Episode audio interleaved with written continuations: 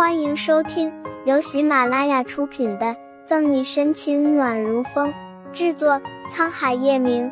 欢迎订阅收听。第四百五十五章，二人不欢而散。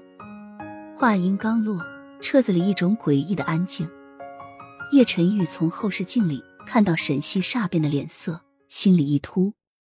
果不其然，沈西眉目间更添几分倦怠。二话没说，打开车门就下了车，不顾身后叶晨玉的喊声，大步向前走。叶晨玉喊了两声，见沈西头也不回，路边倒有几个人看过来，一脸看热闹的表情。叶晨玉沉下脸，将车窗关上，启动车子往回开。就这样，两个人在一条路上分道扬镳。沈西一直到警局门口，脸色才缓和了下来，开始做自己的事。工作总能让他很快的放松，不去想那些烦心事。一直忙到晚上，沈西叹了口气，想着总是加班也不是太好，便直接打车回去了。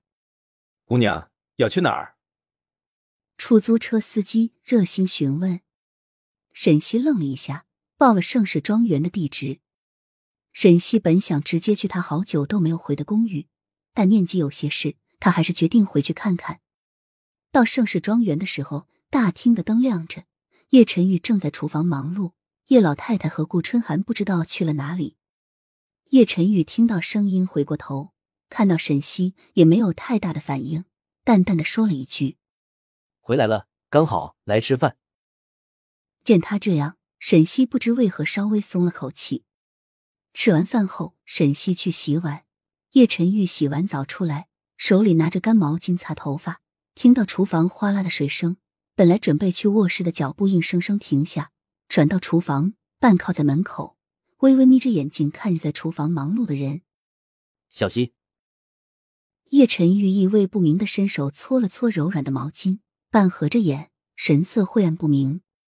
厨房里洗碗的人手顿了一下，没有回头，低低的应了一声。叶晨玉短促的笑了一声，只是眼睛里没有一点笑意。他盯着沈西的背影，神色渐渐沉了下去。等沈西擦干净手往外走时，他突然伸手将沈西拽住。没等沈西开口，他就凑了过去。沐浴露的清淡香味充斥鼻翼，沈西下意识往后躲了一下。他这一躲，叶晨玉脸色更加难看，捏着沈西的手腕，五指微微合拢，使力将沈西按在墙上，不由分说吻了上去。柔软的唇贴在面颊上，沈西侧着头，半闭着眼睛，长长的睫毛微微颤抖。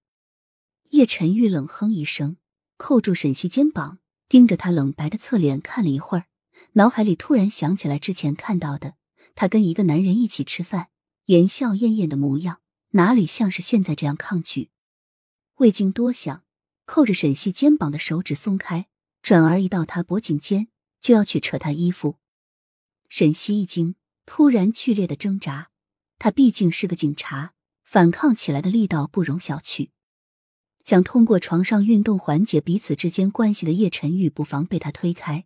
还没来得及发火，就见沈西睁着一双通红的眼，神色冷淡的盯着他。二人不欢而散。第二天，沈西给警局请了半天假。将自己的东西收拾了一下，直接搬了出去，回了公寓。他本以为昨天叶晨玉愿意放下身段，是要和他解释这段时间的事，可显然并没有。甚至他回来，叶晨玉也只想着让他晚上陪着一起睡。他有时候真不明白，叶晨玉到底是对他是有感情的，还是纯粹只想找个在床上合得来的伴。冬日里的暖阳，太阳缓缓升起。照在厚厚的雪上，折射出的光刺得人眼睛睁不开。好久没住，公寓覆盖了一层厚厚的灰。沈西收拾了一整天才好。忙完后，沈西站在窗前，看着地上白皙的雪，秀眉间心事重重。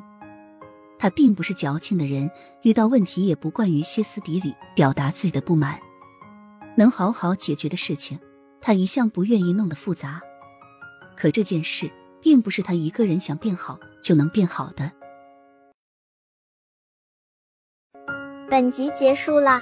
不要走开，精彩马上回来。